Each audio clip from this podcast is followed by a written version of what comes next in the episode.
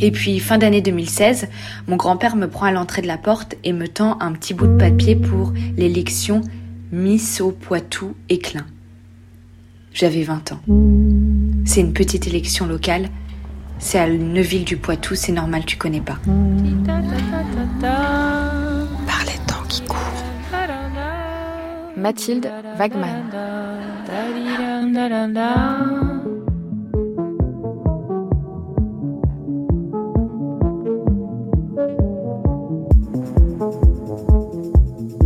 On était en 2020 et vous étiez Suzanne Debec, élève comédienne à l'école du Nord de Lille.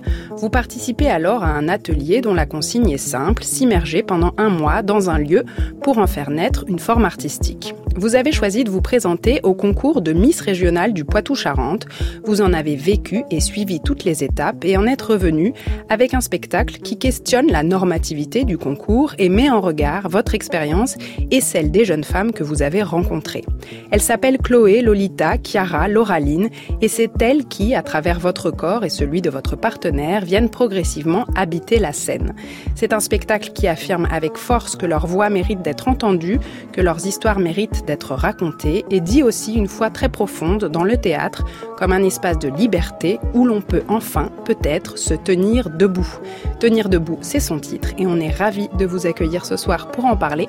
Bonsoir Suzanne Debec. Bonsoir. Merci beaucoup d'être là. C'est vous qui avez conçu, imaginé et écrit, interprété aussi ce spectacle et à vos côtés sur scène Raphaël Rousseau. Bonsoir à vous. Bonsoir. Vous en êtes aussi euh, la chorégraphe. C'est un projet qui est né dans le cadre d'une formation, ce spectacle, euh, et puis il est en train d'avoir une vie euh, au-delà euh, du cadre de l'école. Il a été créé au Centre dramatique national d'Orléans en septembre. Il se jouait il y a quelques jours à Lille. On va pouvoir le voir à la fin du mois au Théâtre national de Bretagne à Rennes, dans le cadre d'un festival dont France Culture est partenaire au programme passionnant, je le signale en passant. Euh, il va se jouer ensuite à Angoulême, à Poitiers. Bref, il a maintenant sa vie. Qu'est-ce que ça fait de voir euh, ce spectacle prendre son envol après l'avoir conçu à la base dans le cadre d'une formation, Suzanne Debec? Eh ben, c'est euh, assez extraordinaire de voir les différentes étapes de l'envol, surtout qu'il y a eu des étapes très différentes et comme euh, un petit escalier. Enfin, comment déjà ça a germé dans ma tête euh, cette idée au super U de l'encloître euh, après une conversation avec mon beau-père. Donc, c'est passé de ma tête à j'ai trouvé un espace pour en faire quelque chose dans le cadre d'un atelier d'école. Et là, maintenant, euh, avoir euh, demandé à Raphaël euh, de venir faire partie de cette aventure, qui était une amie d'une autre formation de la classe libre du cours Florent. Enfin, c'est là que vous vous êtes connus. Oui, exactement. De d'apporter un nouveau regard sur cette histoire, sur cette aventure qui est quand même mon aventure à la base, et donc ouvrir un peu les horizons comme ça. Et maintenant, grâce au regard aussi, un autre regard féminin, celui de Séverine Chavrier, qui euh, m'a aidé euh, dans la production. Enfin, c'est une production déléguée du, du CDN d'Orléans. C'est elle qui dirige. Ouais. Euh, c'est elle qui a vu la maquette en fait à Lille et qui a été intéressée par le travail et m'a proposé de poursuivre ce travail, de continuer à chercher, de créer le spectacle. Donc euh, j'aime bien cette espèce de pluralité de regard aussi sur cette question et pluralité de regard féminin quoi. Et du coup euh, Raphaël Rousseau, vous ça veut dire que vous êtes arrivé après la phase euh, atelier formation dans le cadre de l'école, mais au moment où où donc il fallait en faire un spectacle dans le cadre cette fois-ci d'un théâtre national, etc. Est-ce que vous vous souvenez ce que Suzanne Debec vous a dit la première fois qu'elle vous a parlé de ce projet? Est-ce que vous aviez vu la maquette? Non, j'avais pas vu la maquette parce que moi j'étais en même temps aussi en formation. Donc en fait, c'est vrai que pendant nos deux formations respectives avec Suzanne, on s'est un peu, enfin, on, on pouvait plus, ouais, on pouvait plus travailler ensemble. On était prises par nos nos, nos écoles et on s'est pour mieux se retrouver finalement. Mais je me souviens que tu m'avais beaucoup parlé de du corps en fait. Euh, elle avait envie que ce soit un duo féminin. Elle avait cet instinct-là. Euh, et aussi l'instinct que forcément, puisque voilà, on parle d'un concours de beauté, euh, euh, de la normativité du corps, etc. Il y allait avoir chez les actrices au plateau une implication physique. Et donc je crois que c'est un peu pour ça que tu avais pensé à moi Bah oui, j'avais pensé à Raphaël pour ça parce que je trouve que c'est une super grande actrice et qu'elle a cette non mais c'est vrai et qu'elle et, a cette euh, physicalité euh, euh, qui est différente de la mienne. En fait, c'est aussi pour nos différences. Oui, c'est hmm. aussi qu'on a des énergies très très différentes. Et on va parler de la manière dont on les retrouve hmm. dans le spectacle. C'est tout à fait normal qu'il n'y en ait qu'une qui soit élue sur les 51 filles, et donc euh, c'est le résultat logique des choses. Qu'est-ce qui va être élu, on le dit déjà Oui, on dit que Miss Patou a deux fois de chance d'être élue. Alors qu'est-ce que vous en pensez Bah oui, je pense aussi. Qu'elle est belle Enfin, pas mal. Qu'est-ce qu'elle a de bien Elle est grande, surtout ça tranche vachement, parce que par... les autres elles sont plus ou moins petites. Hein. Parmi les 51 candidates, il y avait une majorité d'étudiantes, une agricultrice, une professeure de gymnastique et quelques autres de professions diverses. Mais là, elle planche, Alain. Il s'agit de quoi? Eh bien, il s'agit d'un test qui va, en principe, mettre en évidence leur qualité morale et intellectuelle. C'est difficile? Qu'est-ce qu'on vous demande là? Ben, Pour le plan esthétique, vous reconnaissez-vous quelques petites idées faux physiques. Non, je sais pas, j'avais fait attention, moi, si j'en avais. Vous avez marqué auquel non, non, j'ai pas du tout répondu, j'attends. Nous, nous luttons justement pour que Miss France ne soit pas une femme objet. Eh bien, j'estime qu'il est tout à fait normal qu'elle s'intéresse à ce qui se passe autour d'elle. Parce que le public a tendance à juger uniquement sur un aspect visuel, mais nous, nous recherchons aussi les qualités intellectuelles, morales, qui doivent être... C'est tête bien faite et tête bien pleine en même temps. Exact. Disons un corps sain dans un esprit sain. Un esprit sain dans un corps sain, pardon. Qu'est-ce que vous avez lu comme livre? Pour dire franchement, je lis pas du tout. Pas du tout. Vous savez que ça compte, c'est important. Faites attention là. Je vous conseille, vous avez qu'à dire que vous avez lu tout Balzac. L'extrait d'un reportage diffusé à la télévision sur Antenne 2 en 1977 et ce formidable lapsus de Geneviève de Fontenay. Donc là, on est dans le cadre d'un concours euh, euh, Miss France hein, au niveau euh, national. Qu'est-ce qui, Suzanne Debec, vous a donné l'intuition que dans le fait euh, de vous présenter euh, à ce concours de Miss Régionale dans le Poitou, vous auriez euh, matière à former quelque chose de l'ordre d'un rendu artistique. Comment vous en êtes arrivé à cette idée-là?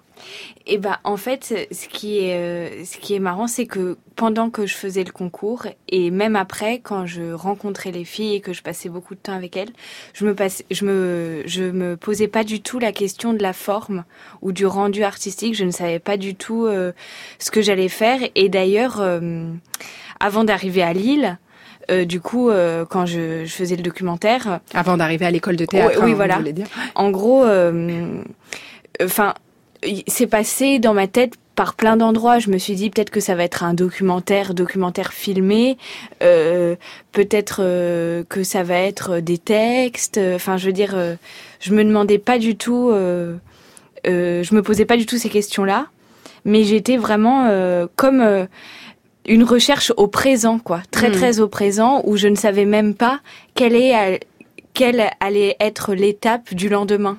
Mais alors, qu'est-ce qui vous donne l'envie d'aller vers euh, cette expérience-là, puis de la vivre complètement? C'est-à-dire, vous n'êtes pas seulement allé interroger ces jeunes filles, les regarder de l'extérieur. Vous vous êtes vous-même présenté hmm. euh, à ce concours. Qu'est-ce qui vous a attiré euh, vers ça? Bah, je me disais que déjà, euh, si j'allais rencontrer ces filles, je me voyais pas euh, ne pas passer le concours. Je voulais que nos corps aient euh, fait la même chose et pratiqué la même expérience, quoi. Et puis je pense que donc c'était comme ça une question éthique aussi de regard euh, horizontal quoi, euh, mm. d'un vrai échange et justement pas d'un entretien avec elle quoi, d'une vraie rencontre. Et puis aussi euh, je pense que c'était par goût de l'aventure personnelle aussi. Et de et de vraiment une espèce de d'envie d'actrice de mettre à des endroits de difficulté et de performer quelque chose, la performance. Le spectacle, il s'ouvre par un monologue de vous. Vous racontez euh, euh, au début cette discussion au Super U de l'Encloître avec votre beau-père, euh, discussion à laquelle vous faisiez aussi allusion tout à l'heure. Est-ce que vous pouvez nous dire, un peu comme vous le racontez dans le spectacle, ce que votre beau-père vous a dit dans ce Super U? Parce que c'est un, texte dans lequel d'emblée vous mettez en parallèle l'expérience du concours de Miss Poitou que vous allez faire et celle des concours aux écoles de théâtre euh, que vous euh, que vous avez passé, que vous avez vécu vous dans votre expérience de, de jeune et espérante comédienne. Oui, alors en fait, euh, j'ai accompagné mon beau-père pour faire les courses au Super U, donc de l'Encloître, qui est la ville à côté de du village où, ils vivent avec ma mère, où on va faire les courses, quoi. Et c'était au moment de passer à la caisse. Et à côté de la caisse, il y avait une petite affichette où il y avait marqué euh, quelque chose comme euh, Mesdemoiselles, plus que sept jours pour vous présenter à l'élection de Miss Poitou-Charentes. Et là, il m'a dit, je pense pour euh, détendre l'atmosphère, mais aussi sans, enfin, je veux dire, avec un fond quand même de misogynie, enfin, je veux dire, de blague, voilà. il m'a dit, si t'as pas tes concours de théâtre, bah t'as qu'à t'inscrire à Miss Poitou. Et là, en fait, euh, ça a résonné en moi aussi par rapport à ce que je vivais parce que je passais les concours et évidemment, mais euh, j'ai mis en parallèle du coup les miss avec les actrices euh, et donc du coup cette question de, de c'est ouverte à ce moment-là quoi. Vous vous dites dans le spectacle euh, je, passais les concours, je voulais être comédienne et je passais les concours euh, aux écoles de théâtre. Déjà, il y a une contradiction dans les termes. Vous avez bah cette formule-là. Qu'est-ce qui est si contradictoire euh, pour l'une et pour l'autre? D'ailleurs, mm. puisque vous avez toutes les deux vécu ça, le fait de se présenter à des concours très sélectifs à des écoles de théâtre. Qu'est-ce qui est pour vous profondément contradictoire dans, d'une part, le désir de, de devenir comédienne et d'autre part, le fait d'être soumis à cette logique du concours. En gros, euh, je trouve que ce qui est contradictoire, c'est que c'est comme si on nous donnait la possibilité ou pas de réaliser euh, notre rêve et euh, notre rêve artistique. Et quand même, quand on pense à l'art, il y a quand même une forme de liberté. Enfin, je veux dire, je pense, mm. enfin, moi personnellement, en tout cas, je pense que j'ai envie d'être actrice pour être libre, quand même. Et, euh, et donc euh, il y a comme un truc euh, antinomique de on va vous donner la possibilité ou pas d'accéder à ce rêve et de faire du théâtre de votre vie. Mais et c'est aussi, je pense, la manière dont c'est, dont les concours sont passés et sont reçus, quoi, où on les prépare euh, pendant un an. Euh, enfin, je veux dire, il y a comme si toute sensation artistique disparaissait au fur et à mesure de la préparation du concours. Et c'est un peu ce que tu dis euh, sur le concours Miss Poitou quand tu dis que tu allais passer le concours et qu'on allait, t'allais être devant ces élus locaux qui allaient décider si je pouvais être belle ou pas. Et c'est un peu si c'est là où je, je suis d'accord avec toi, c'est la manière dont on vit aussi nous, euh, donc on nous dit comment vivre, on nous apprend comment vivre ces concours-là. C'est qu'à ce moment-là, et maintenant peut-être qu'avec du recul, ça nous paraît un petit peu un petit peu fou, mais à ce moment-là, c'est vrai que on se disait si j'ai pas telle école, si j'ai pas tel concours, si j'ai pas une école nationale, quelque part, c'est une manière de me faire comprendre que je serais pas forcément comme, enfin, on va décider si je peux être comédienne ou pas. On va, on va vous donner la permission voilà, d'être comédienne ou pas. Parce que oui, bien sûr, c'est une porte d'entrée, mais c'est presque pour nous une réponse. C'est pas tant juste une porte parce qu'on pourrait se dire bon bah celle-ci se ferme, mais euh, je vais y, avoir d'autres chemins. Hmm. Mais c'est même que nous on le vit comme euh, c'est le signe que il y a quelque chose à y faire ou pas. Et, c'est bien là le problème. De même que pour les jeunes femmes qui passent le concours, on leur dit si elles sont belles ou pas. Voilà, on leur dit si elles sont belles ou pas. Et plus généralement aussi, ce que votre spectacle donne à ressentir, c'est que c'est comme si ce concours, pour certaines d'entre elles en tout cas, devenait presque euh, la validation du fait d'exister, quoi, du fait de pouvoir s'exprimer, du fait d'être regardé. Mm. Ça va au-delà du, fait d'être belle ou pas finalement. Ouais, et je pense que ça questionne que ce soit le concours de, de, théâtre ou le concours de Miss, ça questionne aussi vachement notre rapport qu'on a de nous, jeunes filles, jeunes gens, à l'autorité, quoi.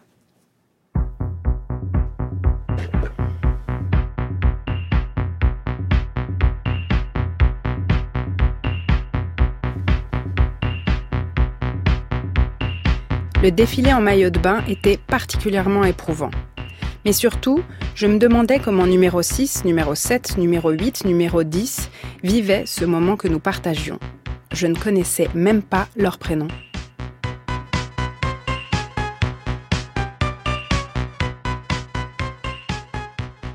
Il y a une phase de découverte un peu longue, un temps d'immersion, d'aller le plus naïvement possible à la rencontre euh, des gardiens et de dire mais qu'est-ce qui va qu'est-ce qui va en sortir? C'est d'arriver le plus vierge possible et puis fort de ces témoignages qu'on a récoltés un peu partout dans le monde pendant plus de deux ans On a rencontré quasiment une centaine de gardiens.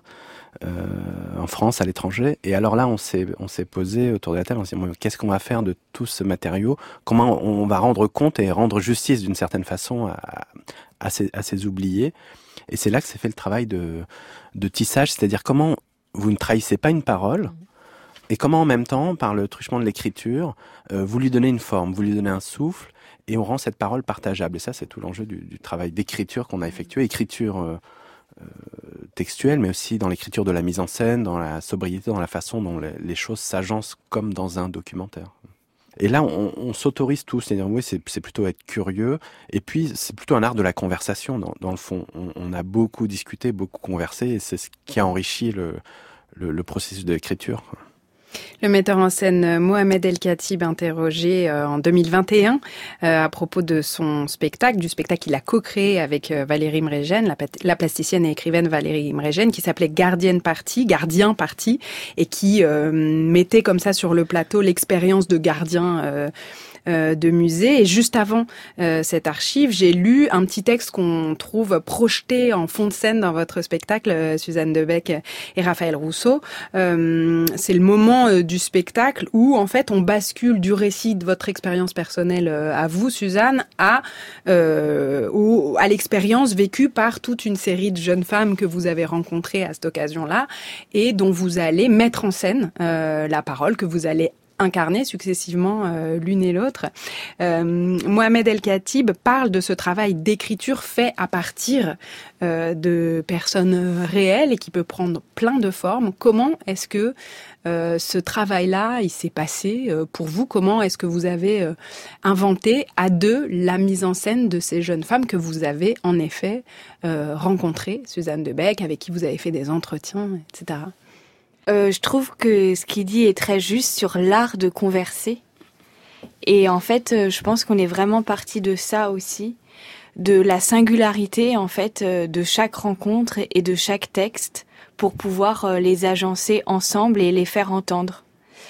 Et euh, c'était vraiment cette mise en avant-là qui a toujours euh, guidé le travail, vraiment comment elles étaient singulières à chaque fois et comment leur parcours était très différent et leurs pensées aussi, mais aussi euh, l'endroit de friction, de rencontre qu'il y a eu euh, entre elle et moi que j'ai beaucoup raconté à Raphaël, qu'on a mmh. beaucoup écouté ensemble, qu'elle euh, qu'elle a aussi senti euh, par euh, sa propre sensibilité. Et donc euh, c'était comme ça un va-et-vient en fait euh, entre elle, le souvenir de notre rencontre et euh, notre friction aussi de notre rencontre au plateau. Mm.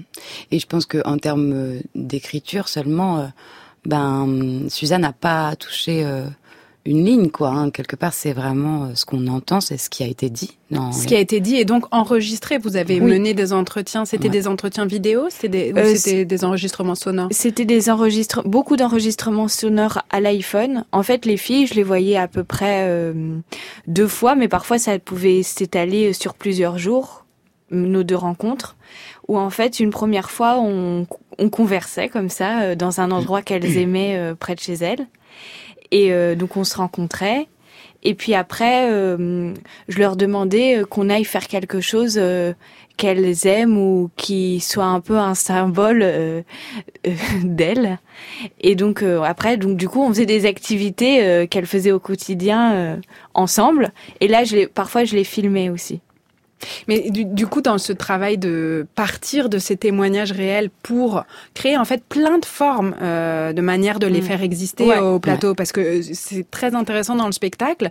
Il y a euh, l'incarnation pure et simple euh, d'un personnage où vous dites euh, un texte, euh, mais il y a aussi euh, à la fin du spectacle, vous lisez le témoignage d'une jeune femme que vous avez mmh. rencontrée, mmh. que vous avez retranscrit, et même dans la manière dont vous avez que vous avez de les incarner, il y a plein de manières physiques. On parlait tout à l'heure de physicalité, ouais. de les incarner. Comment s'est fait euh, ce travail-là, en particulier avec vous, euh, Raphaël? Parce que j'imagine que du coup, le, ce statut de chorégraphe que vous avez dans le spectacle, en fait, il est large. C'est tout un travail sur le oui, corps. Bien sûr, oui, bien sûr. Mais je pense que, juste pour revenir sur cette histoire d'incarnation, c'est que ça, ça, a été un peu le nœud. Enfin, c'est la question. C'était toute la question, tout l'enjeu. Euh, bah, de, de l'interprétation. C'est-à-dire qu'on on sentait bien qu'on allait devoir osciller en permanence entre ce signe que, Suzanne donne à la fin avec les textes en main pour euh, le monologue de Lauraline, pour comme rappeler comme ça la trace du documentaire, dire un petit peu euh, nous sommes des passeuses en fait et on n'est pas là pour euh, totalement les les incarner. Et en même temps le projet de Suzanne au départ était quand même de redonner vie à ces corps euh, déshumanisés, à ces numéros dont elle ne connaissait pas les prénoms, etc. Et donc nous on allait en permanence devoir trouver cet équilibre instable, enfin jouer avec cet équilibre instable entre incarnation totale pour leur donner vie, leur, leur donner chair comme ça, euh, et puis et puis faire se rencontrer aussi nos, nos féminités, nos humanités avec les leurs qui parfois sont totalement différentes. Enfin, moi, je... c'est ça qui est intéressant. C'est ça, qui est super pour pour pour nous en tant qu'interprète. Enfin, je veux dire par exemple le personnage de Chloé, c'est une fille quand on l'écoute, nous on revenait souvent aux audios de, des rencontres. Euh, menée par Suzanne et elle est très différente tellement de différente de moi. Enfin, elle a une voix euh, hyper au perché, une, une énergie qui est pas la mienne, etc. Et c'est comment moi je réussis à l'amener vers moi sans la trahir. Enfin, bon voilà. Et c'était voilà, on a dû naviguer là-dedans et on se reposait tout le temps cette question-là de est-ce qu'on les incarne trop, pas assez, etc. Hmm. Les incarner trop, ce serait être juste dans un bah, processus d'imitation, ouais, un truc où, où finalement on on, on, les, on les, une sorte de dépossession un peu, un peu étrange comme ça, qui était pas du tout adaptée au départ au projet de Suzanne, qui, qui est tout l'inverse. Et en même temps, il faut bien, à un moment aussi, que ça devienne du théâtre aussi.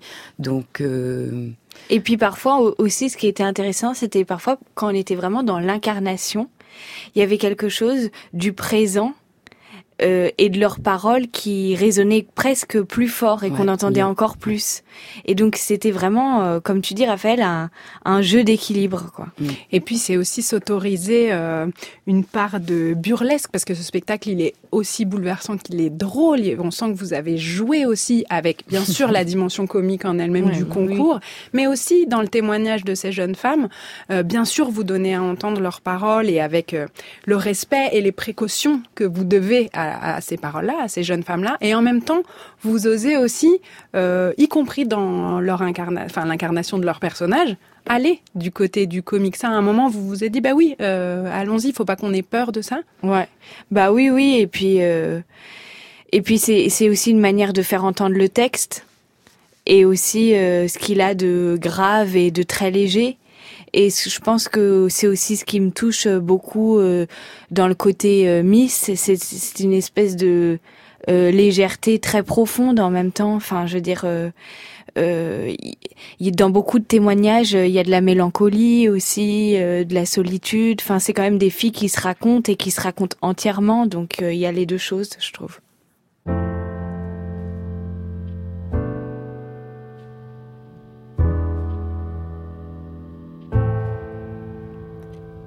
Vous écoutez Par les temps qui courent. Nous sommes ce soir en compagnie de Suzanne Devec et Raphaël Rousseau. Si je fais mes cils charbonneux et mes yeux de plus de lumière et mes lèvres plus écarlates, demandant à tous les miroirs si tout est comme je veux, nulle vanité, je recherche le visage qui fut le mien avant qu'il n'y ait le monde. Pourquoi me dire cruel? Pourquoi se croire trahi? Je le veux aimant ce qui fut avant qu'il n'y ait le monde. Avant qu'il n'y ait Qu'importe si je regarde un homme tout comme si c'était mon amour, quand pourtant sang est demeuré froid. Mon cœur ne bat pas plus vite. Pourquoi me dire cruel? Pourquoi se croire trahi? Je le veux aimant ce qui fut avant qu'il n'y ait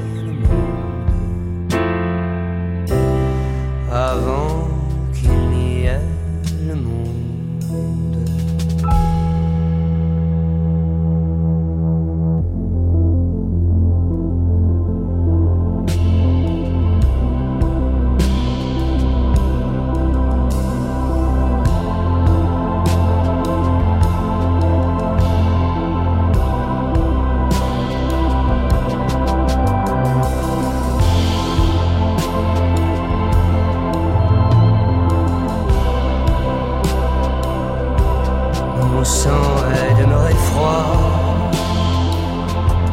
Mon cœur ne va pas plus vite. Mon sang est demeuré froid.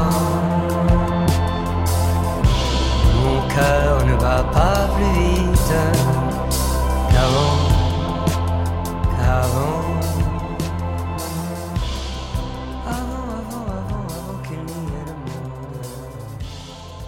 Sois belle et tais-toi. Jane Fonda. Je, n'oublierai jamais le premier jour où j'étais à Warner Brothers pour faire un, l'essai de maquillage. C'était la première fois où j'étais euh, devant la caméra.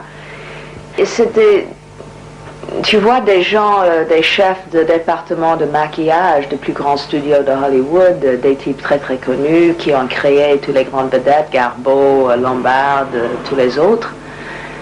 Bon, alors ils m'ont travaillé là, le visage, et puis ils m'ont redressé et je me suis regardée dans la glace et je ne savais plus qui, j'étais. J'étais comme quelqu'un sur une chaîne, quoi, qui sortait euh, avec euh, les sourcils qui étaient un peu partout, des lèvres comme, une aigle qui était énorme. Euh, et puis le dernier, oh, oh oui, il voulait que je fais casser le mâchoire, briser le mâchoire par une dentiste pour Creuser les joues. Creuser les joues. J'avais des, belles joues d'adolescence un peu. Et puis dernièrement, euh, le, mot est venu d'en haut que Jack Warner, le chef du studio, euh, voulait que je mette des faux seins. Ben, il n'aimait pas des, femmes avec des petits seins.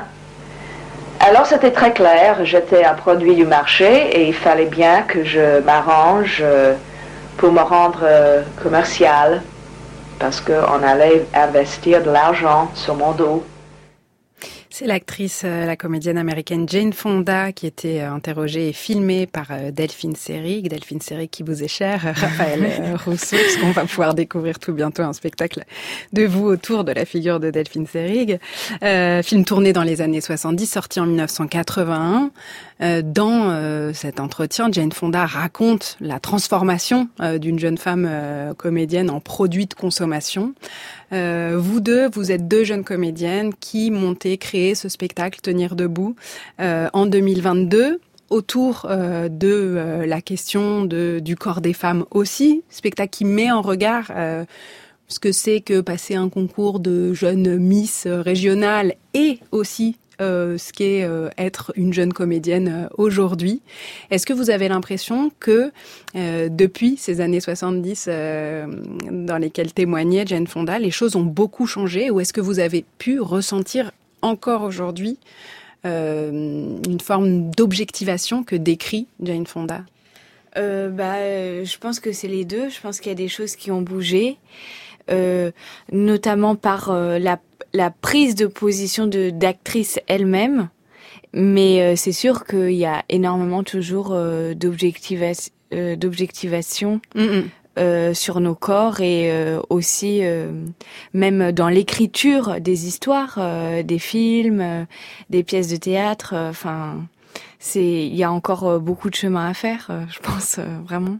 Et puis même, je pense que ça, moi, ça me fait penser aussi à d'où c'est né aussi chez toi tu vois, sur un, truc qui nous lie aussi. Euh, enfin, moi, je me retrouve beaucoup là-dedans, où tu, tu me racontais que c'était aussi euh, la question de s'interdire euh, le mythe de la jeune première, d'aller jouer des emplois comme ça, et que c'était aussi ça, cet endroit-là que tu voulais questionner par le concours Miss. Ouais, c'est vrai c'est vrai qu'il y a, il y a, il y a des choses qu'on est tellement habitué à toutes ces paroles qu'il y a des choses qu'on s'interdit à soi-même, quoi. C'est-à-dire que vous, concrètement, euh, jeune comédienne, euh, vous vous sentiez pas nécessairement autorisée euh, d'aller vers des rôles de l'ordre de ce qu'on appelle la jeune première, qui est censée euh, euh, correspondre à certains critères physiques, euh, notamment, c'est ça? Ouais, tout à fait. Et je pense que pour nous, ce spectacle aussi, il, règle et il pose ces questions-là aussi. il vient taper à des endroits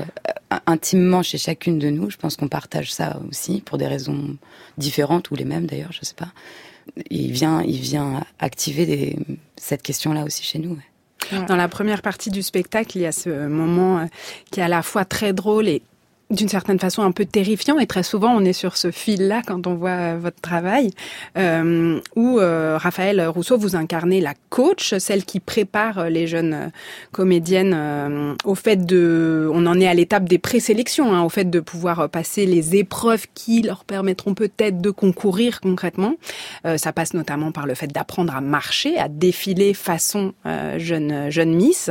et dans cette scène, vous imaginez, enfin vous nous montrez peu à peu comment euh, ce travail d'entraînement devient euh, du dressage hippique, c'est-à-dire que très concrètement, euh, petit à petit, Suzanne de Debec, du fait de marcher, vous vous mettez à courir, puis à sauter un obstacle. Alors, il faut dire que euh, il y a un détail de l'histoire réelle qui est que le concours, il se passait euh, dans l'hippodrome euh, d'Angoulême, je crois. L'hippodrome de la Tourette. Voilà. comment vous en êtes venu, par exemple, cette idée-là, cette idée physique, cette idée de mise en scène? Comment elle est née? Comment vous avez travaillé ce moment-là du spectacle?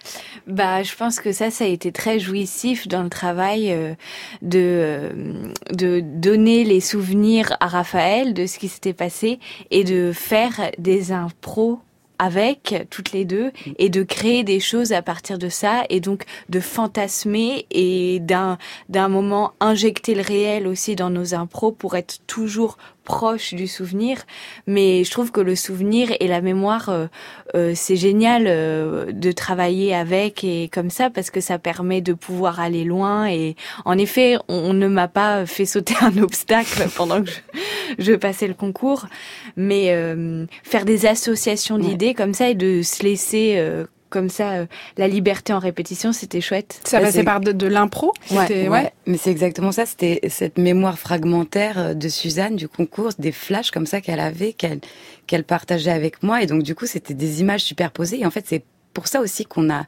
écrit ça comme que ça s'est écrit comme ça, que ça c'est une transformation à vue, qu'on passe de euh, apprendre à marcher à d'un coup ça se transforme en le manège. Euh, dans le manège euh, hippique, hippique voilà, euh, et qu'ensuite ça devient du sport, et, parce que c'était voilà une sorte de superposition d'images comme ça, et ça a aussi créé l'ossature de même de l'écriture, quoi.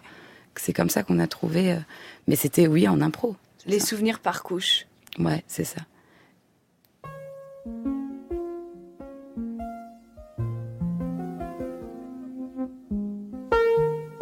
Je m'appelle Lauraline Desherbet j'ai 24 ans.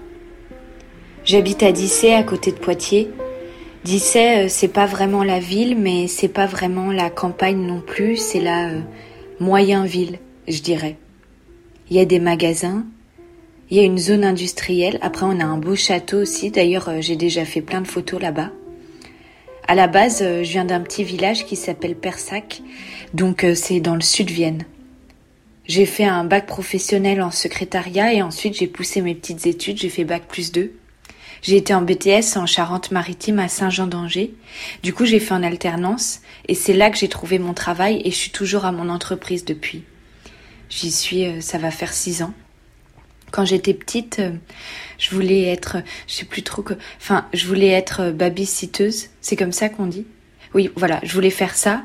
Mais après, les enfants, dès qu'ils pleuraient, ça me faisait peur. Donc, euh, du coup, j'ai dit euh, non, ça va pas être possible. Après, j'aurais bien voulu rentrer dans l'armée. J'adore euh, tout ce qui est un peu carré. Je sais pas, ça me plaît l'uniforme. Le fait que ce soit des règles strictes. Je suis une fille indépendante. Depuis que j'ai 18 ans, j'ai mon petit appart. Depuis que j'ai commencé l'alternance. J'ai pas envie de retourner chez mes parents, c'est la peur que j'ai. C'est un jour perdre mon travail et Devoir retourner chez mes parents, c'est ma peur. Attention, je suis très famille. Hein.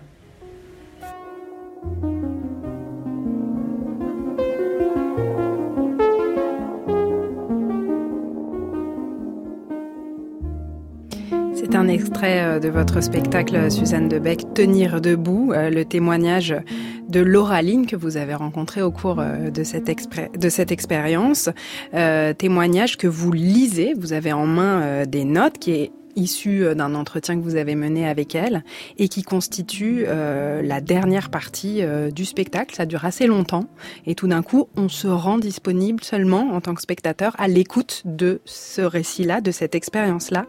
En préparant cette émission, j'ai lu que pour vous, le plaisir de comédienne, il venait beaucoup du fait du travail sur le texte. Du fait de mener une, sorte d'enquête sur la langue, vous disiez dans un entretien.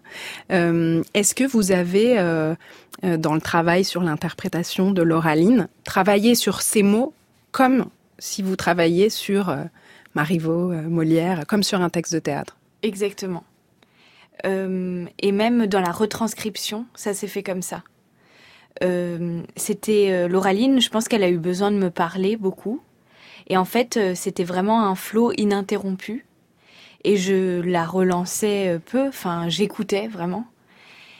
Et, et donc, dans la retranscription, il y a eu ce flot comme ça, cette logorée. Et en fait, au début, quand je commençais à travailler le texte, je commençais par je m'appelle Lauraline et jusqu'à la fin et je pouvais ne pas m'arrêter. Enfin, c'était vraiment comme ça flot, mais comme le flot de l'eau, mais le flot aussi de la parole mm. euh, dans le rap, par exemple. Et euh, donc oui, je, enfin, j'espère qu'on a vraiment la même attention euh, pour les témoignages des filles que quand on travaille des textes de littérature avec Raphaël. Et le choix de d'avoir son texte imprimé, très concrètement, c'est parce que c'est un tel flot, c'est tellement long que l'apprendre par cœur, ça aurait été impossible, ou c'est une décision autre qui est aussi de la faire exister à travers les feuilles de papier qui sont euh, étendues à ce moment-là sur le plateau. Raphaël, je vous vois. Non, parce que encore une fois, euh, c'est ce qu'on disait euh, tout à l'heure, c'est que il y a cette volonté aussi de de maintenir la trace du documentaire, même à la fin, et, et de faire entendre que cette parole-là, que Suzanne est, en fait, on a travaillé presque à à une épure euh, qui mène jusqu'à, dans l'écriture en entonnoir, jusqu'à, euh, comme si tout était fait pour que, ce que vous disiez, pour que les gens puissent se rendre disponibles mm. à mm. recevoir ces presque 20 minutes mm. de ce flux-là. Et que quelque part, il y a cette euh, nécessité de, de rappeler que nous, on, on, est les passeuses de ça. Et donc, je pense que la feuille, c'est une trace de, Ouais, c'est ce signe-là. Et aussi, euh, là à Lille, par exemple, on a testé une nouvelle version. Mm. Alors le, le, spectacle bouge un peu et on oui, aime parce que moi j'en ai vu une version qui date un peu déjà. Et, et, et, on aime beaucoup comme ça faire euh, un peu évoluer les choses, échanger. Et euh, donc du coup, je commence avec la feuille. Donc pareil, c'est comme parce qu'il y a aussi pas mal de spectateurs qui voient ça comme une lettre et ça j'aime bien. Enfin le côté lettre. Et donc, euh, je lis la feuille et puis à un moment, je la lâche. Et donc, ça renvoie aussi à un autre signe. Et puis parfois, je viens reprendre une feuille et je recommence à lire. Et puis, je la relâche jusqu'à la lâcher complètement euh, pour toute la fin du texte. Et cet aller-retour-là, il est assez intéressant justement par rapport à ce que Raphaël disait tout à l'heure, d'aller-retour, d'incarnation, de distance euh, qu'on entretient avec les filles. Ça, c'est ces allers-retours entre l'actrice et la miss. Et c'est un peu comme si euh, ce monologue final contient un peu tout contient tout le spectacle en fait et toutes les réflexions du spectacle. Leur motivation, pourquoi elles se présentent. Au tout début du spectacle, quand vous racontez cet échange avec votre beau-père au Super U de l'Encloître, vous dites euh, rien n'allait dans cette petite remarque, qui était une blague, mais quand même rien n'allait, euh, ni pour, pour personne, ni pour euh, moi, jeune comédienne qui a pas besoin d'être dénigrée de cette façon, ni pour elle, qui n'ont pas besoin de ce mépris de classe permanent. Je crois que c'est le c'est le terme que vous utilisez. Ce long monologue, enfin cette longue lecture à la fin du texte de Lauraline, il sonne aussi pour nous spectateurs comme une réponse à ce mépris de classe là, parce que on prend le temps d'écouter euh, le récit euh, de vie de cette jeune femme dans ses détails, c'est-à-dire euh, comment elle a grandi, comment elle travaille, son travail aujourd'hui, qu'elle raconte très bien d'ailleurs de manière très vivante, et puis une épreuve qu'elle a traversée puisqu'elle est tombée malade, elle n'a pas pu passer le concours de Miss une première fois. Il y avait aussi l'envie de finir le spectacle sur ouais, une réponse à ce mépris de classe là. Ah oui, tout à fait, ouais. Et je trouvais que comme vous dites, euh, le texte de Lauraline, enfin en tout cas les mots qu'elle a prononcés pendant notre rencontre, euh, résonnaient tout à fait à cette phrase euh, que mon beau-père avait prononcée.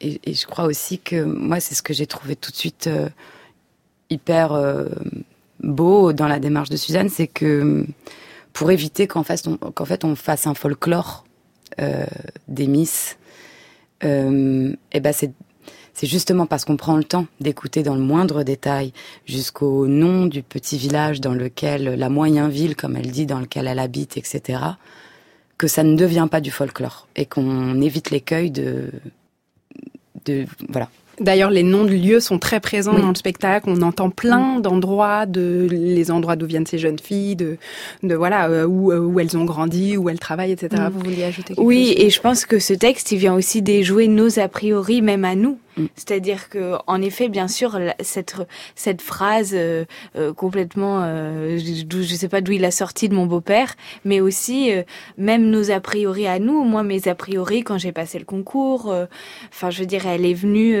déconstruire, défaire ça. tout en exposant certaines réalités aussi de sa vie. Enfin, je veux dire, ce, ce, et en plus, je l'ai rencontrée assez tôt dans mon dans dans mon documentaire sur elle. Et en fait, ça a comme un peu guidé aussi le travail des rencontres que j'allais faire après. Hmm.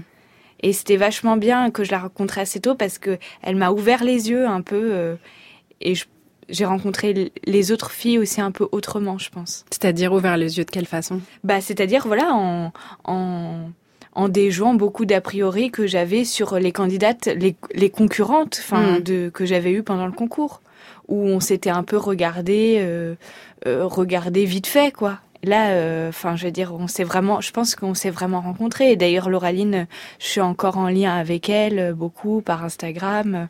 On s'écrit, elle suit euh, où passe le, le, spectacle. Et alors, est-ce que c'était une question que je voulais vous poser? Elles l'ont vu ces candidates le spectacle? Pas encore, mais on va jouer en Poitou-Charentes et c'est un peu fait pour ça. on a hâte que vous nous racontiez comment s'est passée cette rencontre-là entre elle et le spectacle.